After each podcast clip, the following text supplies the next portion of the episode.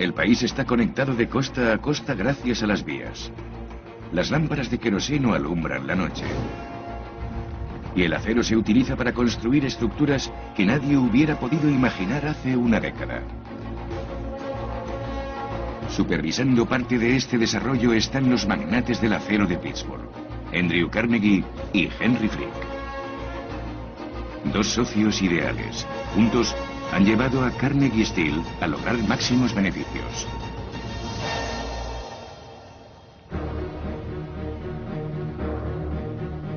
Para celebrarlo, han creado el Club de Caza y Pesca de South Fork. Cheers. Cheers. Un lugar de recreo exclusivo para socios frente al lago.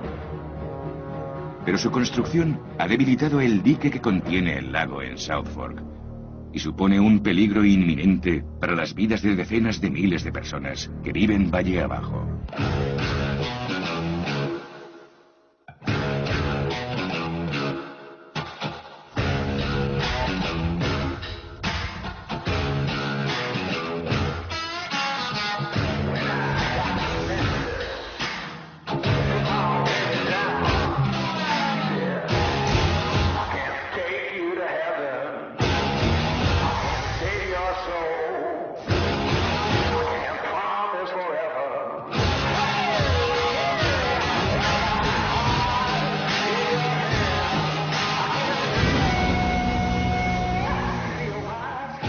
Hombres que construyeron América, sangre derramada.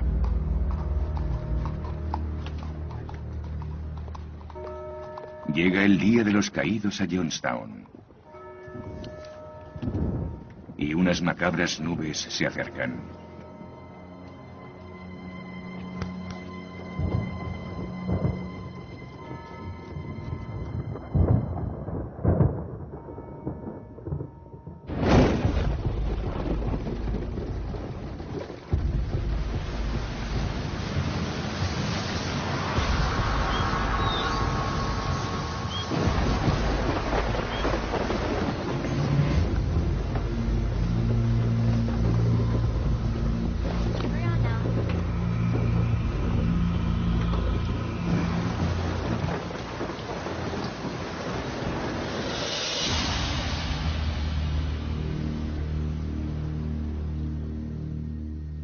En South Fork, el nivel del lago está creciendo. Tres centímetros cada diez minutos.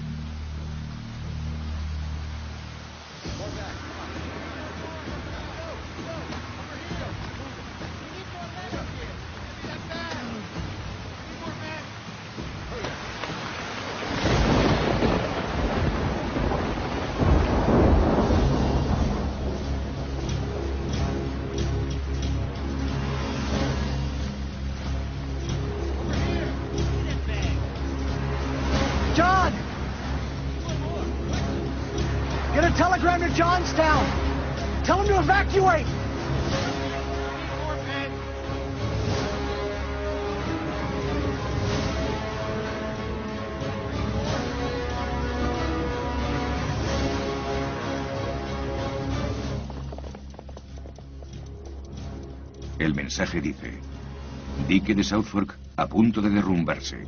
Digan a la gente que se prepare para lo peor. En la oficina del telégrafo de Johnstown ya han recibido esa clase de aviso muchas veces. Y lo ignoran.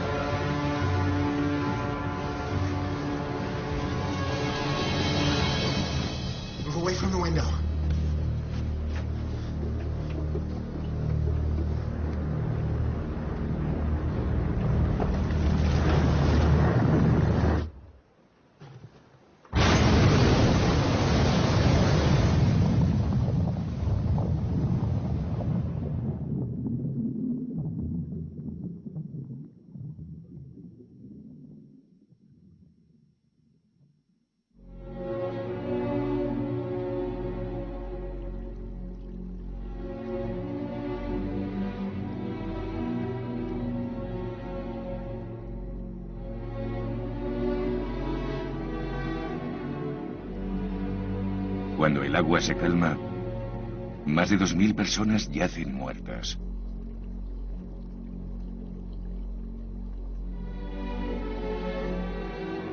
Una de cada tres está tan mutilada que no puede ser identificada.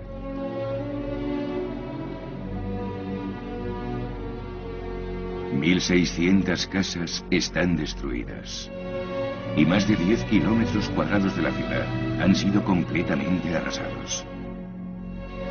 La inundación de Johnstown es el peor desastre provocado por el hombre en los Estados Unidos antes del 11S. Los cuerpos seguirán apareciendo años después.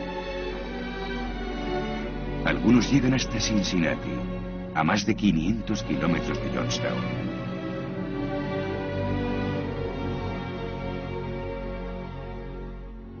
Vienen voluntarios de todo el país para ayudar en la recuperación. La inundación activa la mayor operación de socorro en época de paz de la recién creada Cruz Roja Americana. Conforme crece la indignación sobre lo ocurrido, la gente busca a alguien a quien culpar. La mayor parte de esa culpa recae sobre los miembros del Club de Caza y Pesca de Southfork. Pero los miembros niegan su responsabilidad.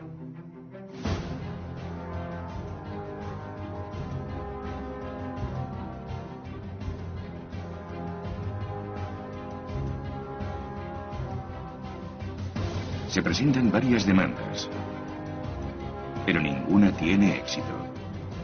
Ante los ojos de una opinión pública furiosa, los miembros del South Park, incluido Henry Frick, han salido impunes de un asesinato.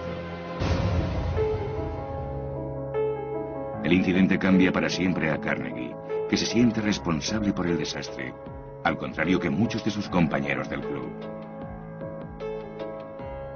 Pronto abandona Southfork y comienza una campaña para limpiar su imagen. Cuando tu marca es tan conocida que tú te conviertes en su nombre, en el rostro detrás de esa marca, todo se complica mucho. Hay que soportar mucha responsabilidad y riesgos y debes tener mucho cuidado. Carnegie dona millones de dólares para ayudar a reconstruir Johnstown. Carnegie dio dinero a miles de bibliotecas, millones y millones de dólares. Quería que se le recordara por sus buenas obras.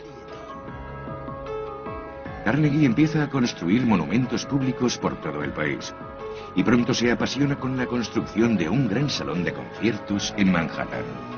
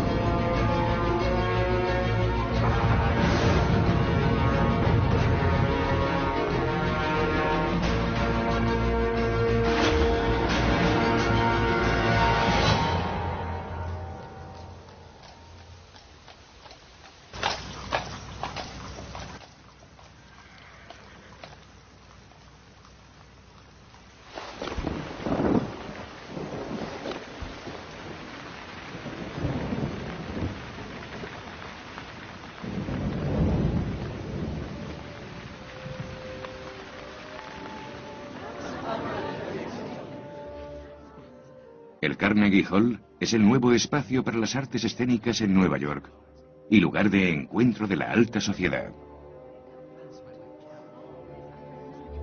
La noche de la inauguración, el compositor ruso Piotr Tchaikovsky es el artista invitado.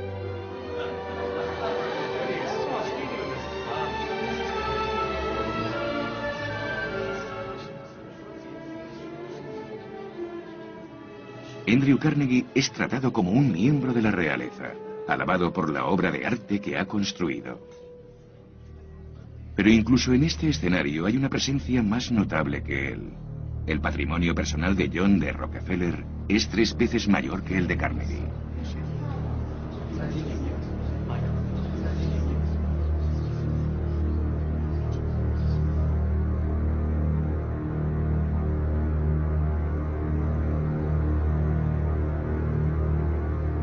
Pero el templo que Carnegie ha construido para que se alabe su nombre eleva su rivalidad a otro nivel.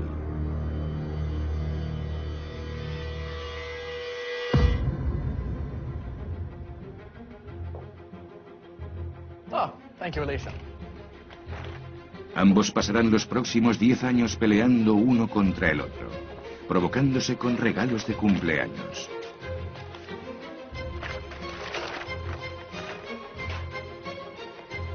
Rockefeller manda a Carnegie un chaleco de papel barato, una referencia a sus orígenes de pobre inmigrante. En respuesta, Carnegie envía a Rockefeller, un baptista devoto que no bebe, una botella de whisky de calidad.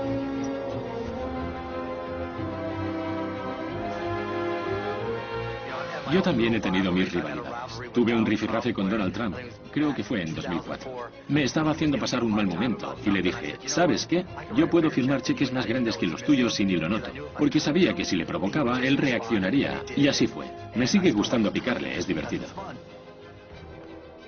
Yo siempre digo que hay que tener a alguien a quien odiar, algún objetivo, tener un enemigo, un archienemigo.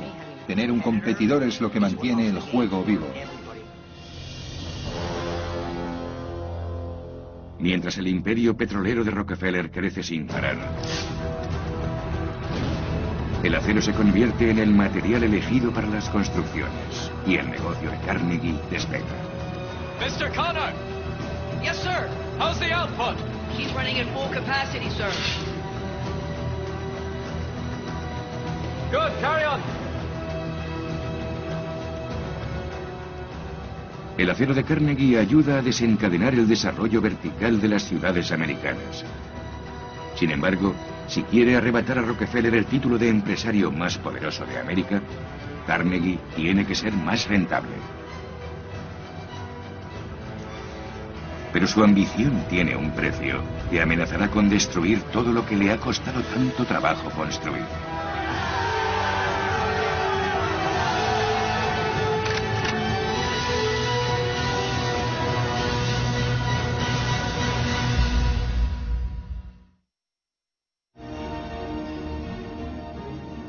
Construcción de la América moderna avanza a la velocidad de la luz.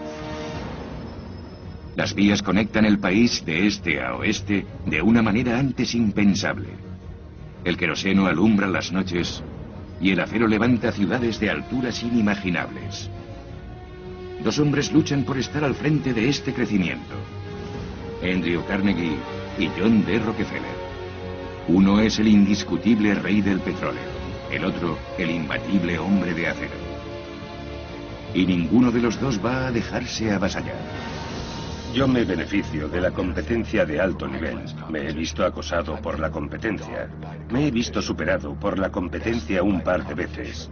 Pero también he dado algún que otro golpe. Tienes que saber mantenerte.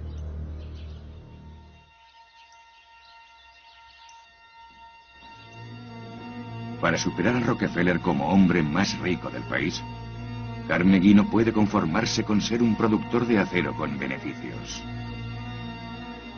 Tiene que ser el que más beneficios tenga.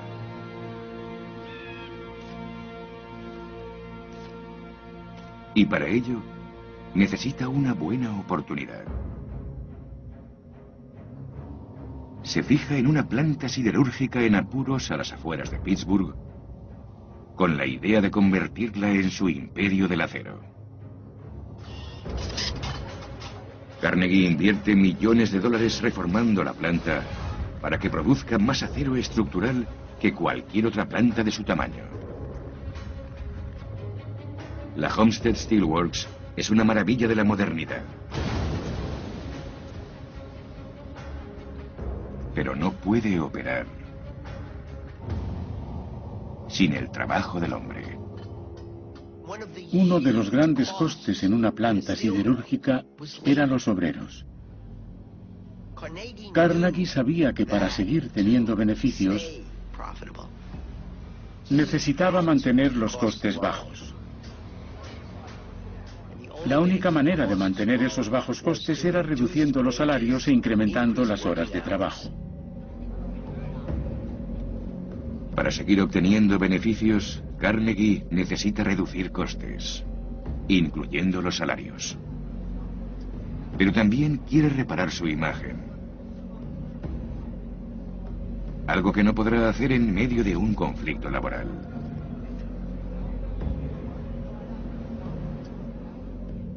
Así que deja que su socio se encargue del trabajo sucio. A Henry Frick nunca le ha importado lo que la gente piense de sus métodos. Solo le importa una cosa, ganar.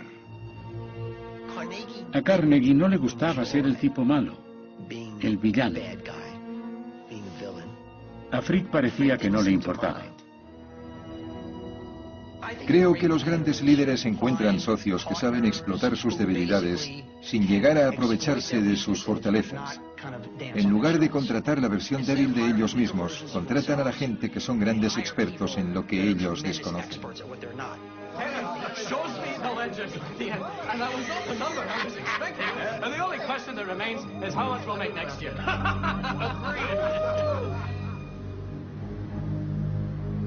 Con Frick instalado como presidente de la Carnegie Steel. El jefe se dirige a Escocia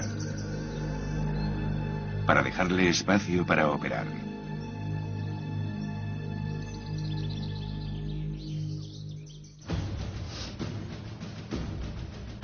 Los empresarios industriales de esa época son gente que está deseando amasar grandes fortunas lo más rápido posible, aunque eso pueda significar extralimitarse en sus competencias.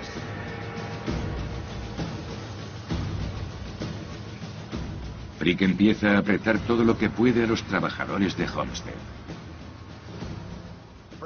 Frick decidió que la única manera de que la planta siguiera funcionando de forma eficiente era con jornadas de 12 horas, seis días por semana.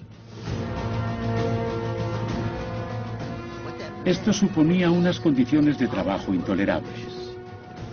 Nadie puede trabajar 12 horas al día. Si trabajas en una oficina, te quedas dormido en tu mesa.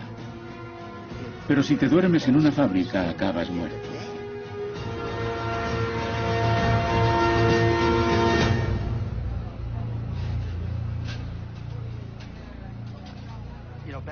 Cuando Carnegie estaba construyendo su imperio, obviamente no existía una legislación laboral y aquello era un descontrol.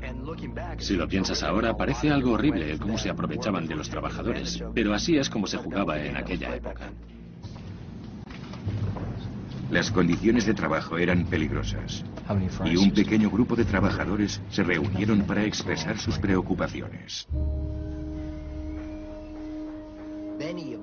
Muchos de los trabajadores de la planta pensaban que había que cambiar las condiciones de trabajo. Estaban agotados y querían un salario digno. Los sindicatos son relativamente nuevos en América y Frick no va a permitir que se asienten mientras él está vigilando.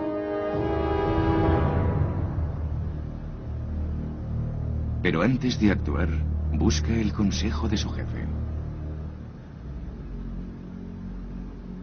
Dear Andrew, it may become necessary to fight it out this summer. Once got into, it will be fought to the finish.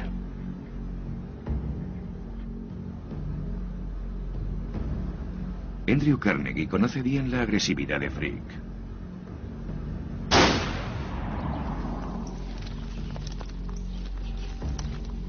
Por eso ha puesto 500 kilómetros de distancia entre ellos.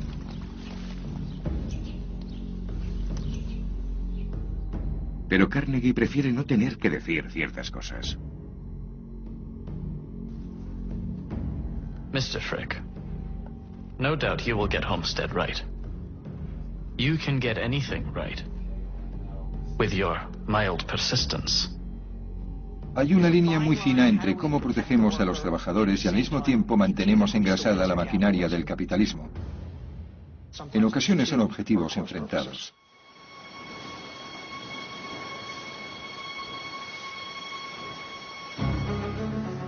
Frick se toma las palabras de Carnegie como una clara indicación de que hay que ir a la guerra.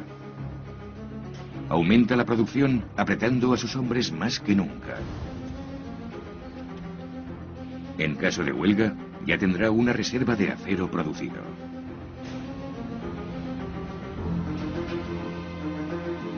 Los hombres pasan la mitad de sus vidas en condiciones terriblemente peligrosas. Y están a punto de llegar al límite.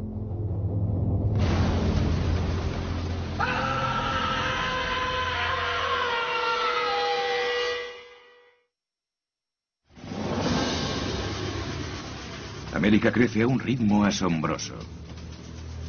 Conectada por los ferrocarriles, el país está unido por primera vez. La edad del acero ha llegado. Y Andrew Carnegie está construyendo las ciudades de América, levantando rascacielos que eclipsan todo lo antes conocido. Andrew Carnegie es una persona en la que pienso porque yo construyo edificios y él fue quien apareció con la producción masiva de acero. Fue el primero y era 30 veces más grande que sus competidores. Lo que construyó fue increíble y siempre fue a más, a más y a más. Para satisfacer la demanda de acero, Carnegie ordena a su socio Henry Frick que aumente la producción mientras él se dirige a Escocia.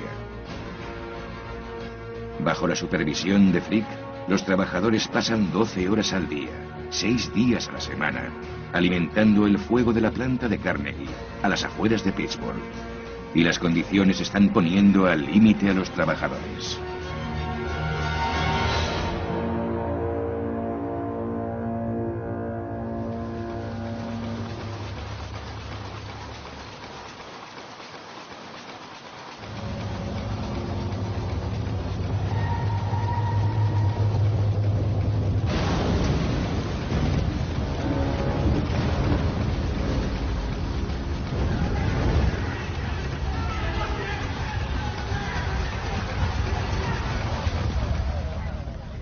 May the Lord in his love and mercy help you. May the Lord free you from sin and save you and raise you up. In the name of the Father, and the Son, and the Holy Spirit.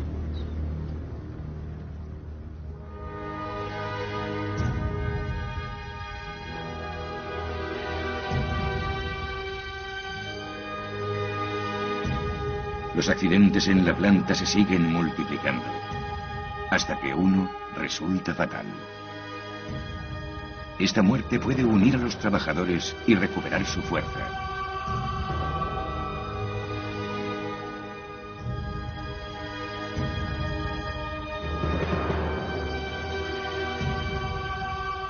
Frick sabe lo que se acerca.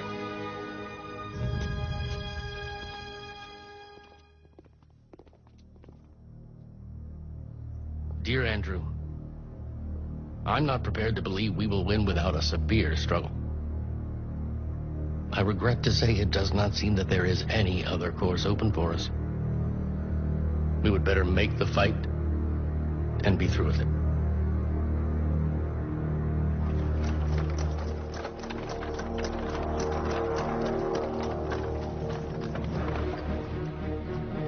Henry, one thing we are all sure of. No contest will be entered into that will fail. We all approve of anything you do. We are with you to the end.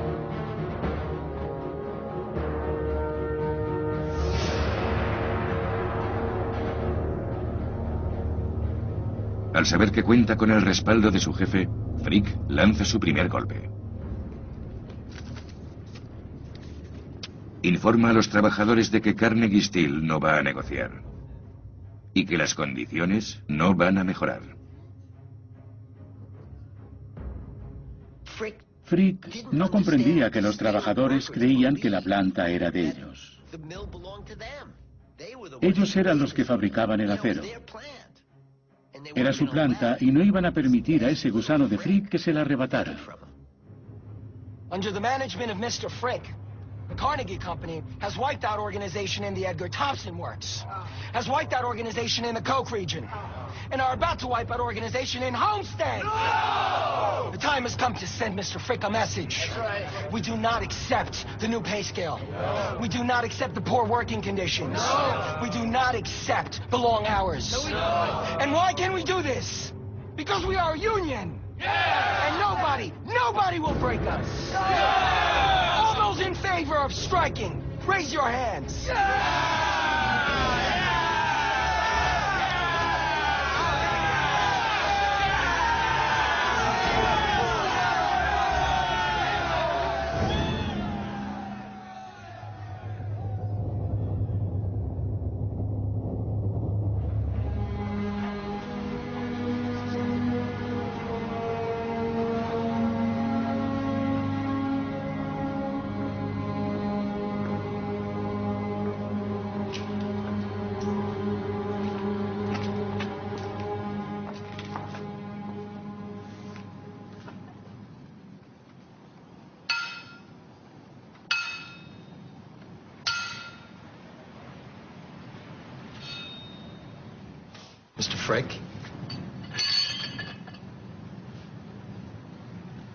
I'm giving you one more chance to call off this strike.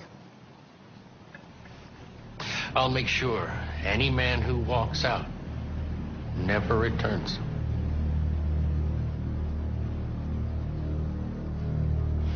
Sing.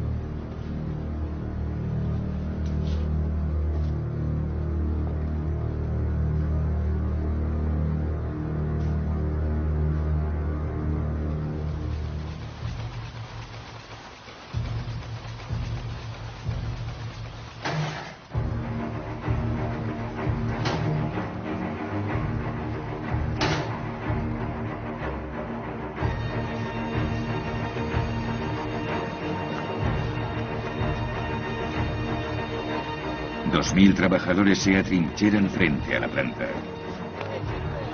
para impedir que Frick traiga sustitutos.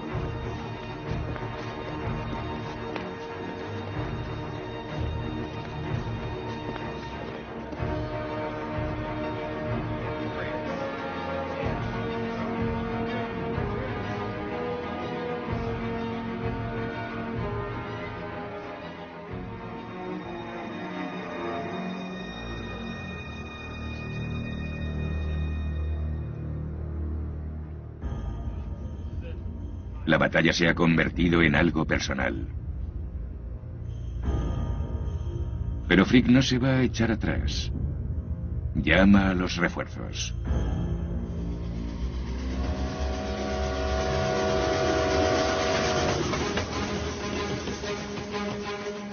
Durante años, los detectives Pinkerton han sido un cuerpo de policía privado, conocidos por desarticular robos de trenes. Incluso detuvieron una conspiración para asesinar a Abraham Lincoln y fueron contratados como guardaespaldas personales del presidente.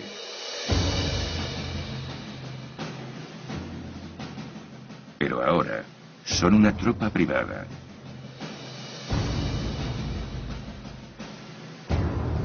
Con más hombres y armamento que el ejército de los Estados Unidos. Si tienes el dinero, lucharán por ti. Y Frick tiene el dinero. We'll enter by the river. Take them by force, if necessary. Remember your training. Follow orders. If they start shooting, we'll hit them back hard. There is no place for cowardice. Los Pinkerton eran mercenarios. no eran del pueblo. No tenían lazos con Pittsburgh ni con los trabajadores. Se les pagaba para que usaran sus armas. En el momento en que Frick decidió traer a los Pinkerton, la suerte estaba echada y la única forma en que esa huelga podía acabar era en tragedia.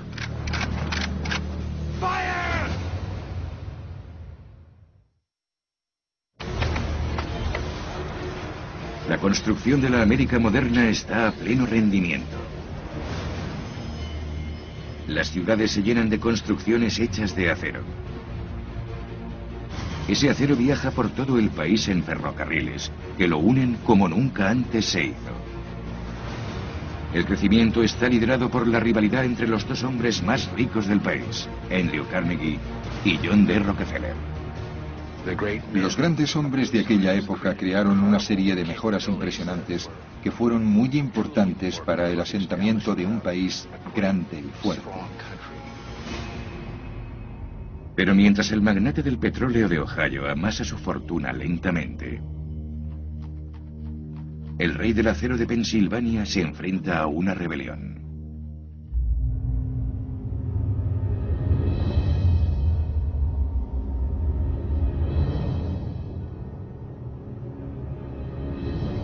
Dos mil hombres se atrincheran en la planta Homestead.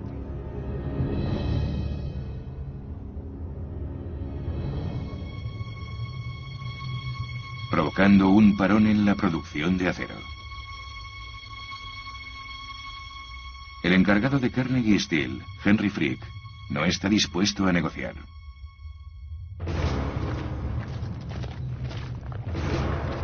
Bajo la presión por sofocar la revuelta, Frick trae a los Pinkerton, una tropa de mercenarios que superaban en armamento al ejército de los Estados Unidos.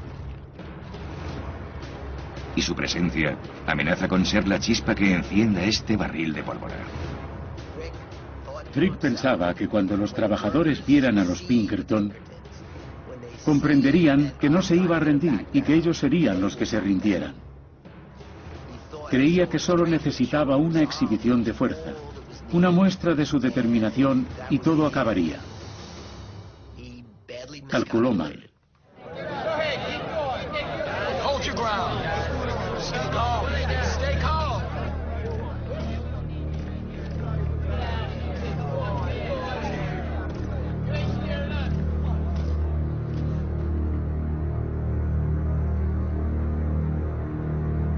We're here to take possession of this property.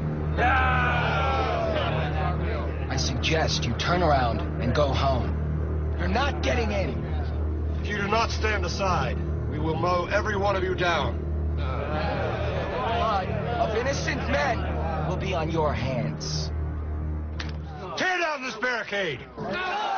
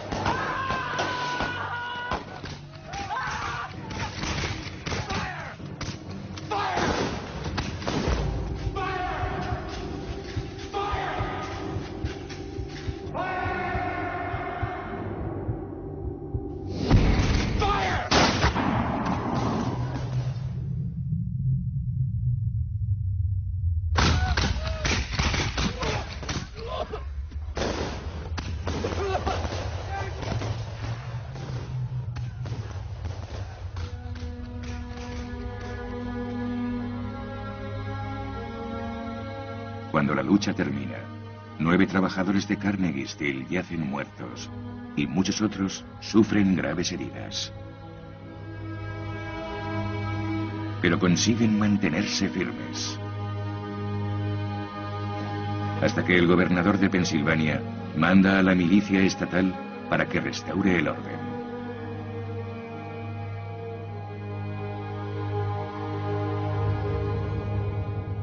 Homestead vuelve a estar en las manos de sus dirigentes.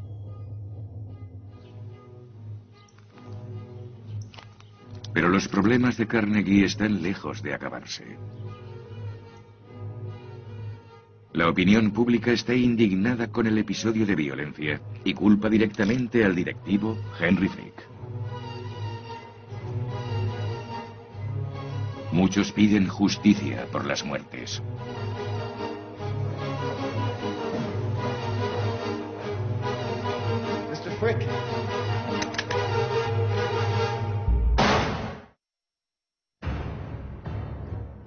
El vasto y rápido crecimiento de América está en su máximo apogeo. Los ferrocarriles conectan los 44 estados. El petróleo es el recurso más preciado del país. Y el acero levanta ciudades. Pero este ritmo de crecimiento tiene un precio.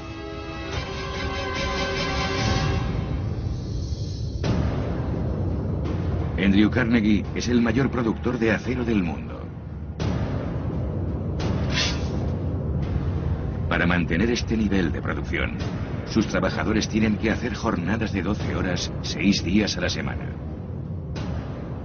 Estas condiciones hacen que los trabajadores se atrincheren en la planta y el socio de Carnegie, Henry Frick, manda a mercenarios.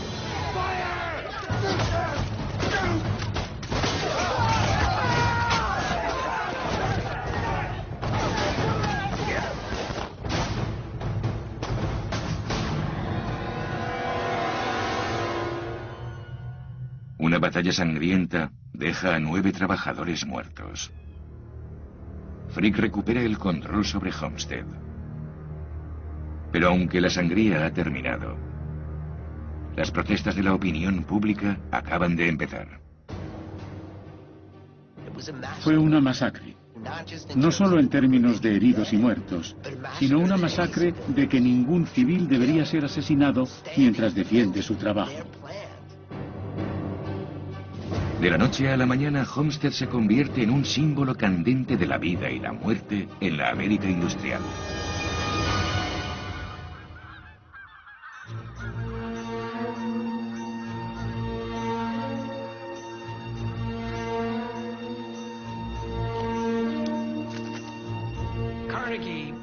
Probablemente Carnegie estaba consternado por lo ocurrido en Homestead. Él se enorgullecía de tener una compañía tolerante y progresista, y en muchos casos así era. Lo de Homestead fue un borrón en su reputación y le costó mucho tiempo superarlo.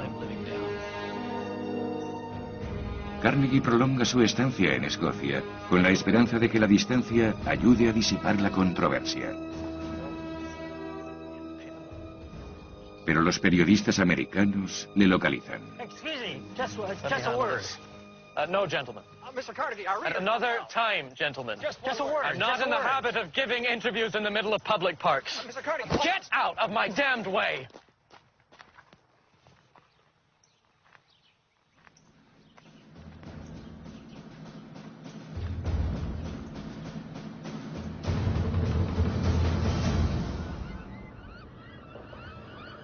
Mientras Carnegie es asediado por la prensa en el extranjero. En su país, la indignación va en aumento.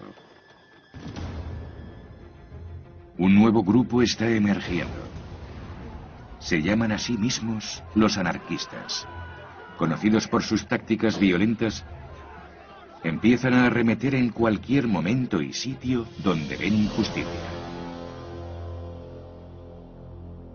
Ahora han centrado su atención en la masacre de Homestead y piden venganza. Su objetivo es el encargado de Carnegie Steel.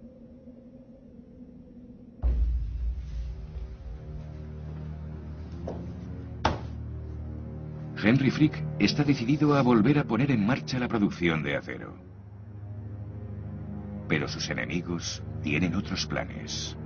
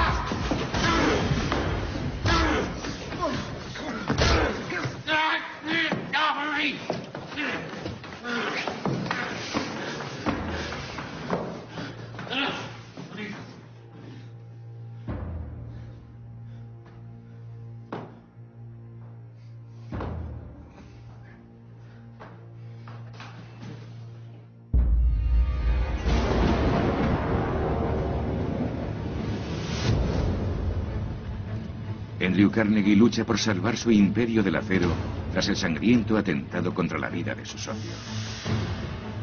Pero justo cuando la rivalidad de Carnegie está en su punto álgido,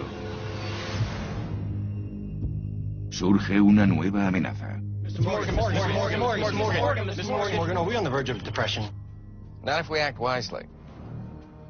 JP Morgan se asocia con un famoso inventor para empezar una revolución que cambie el mundo para siempre.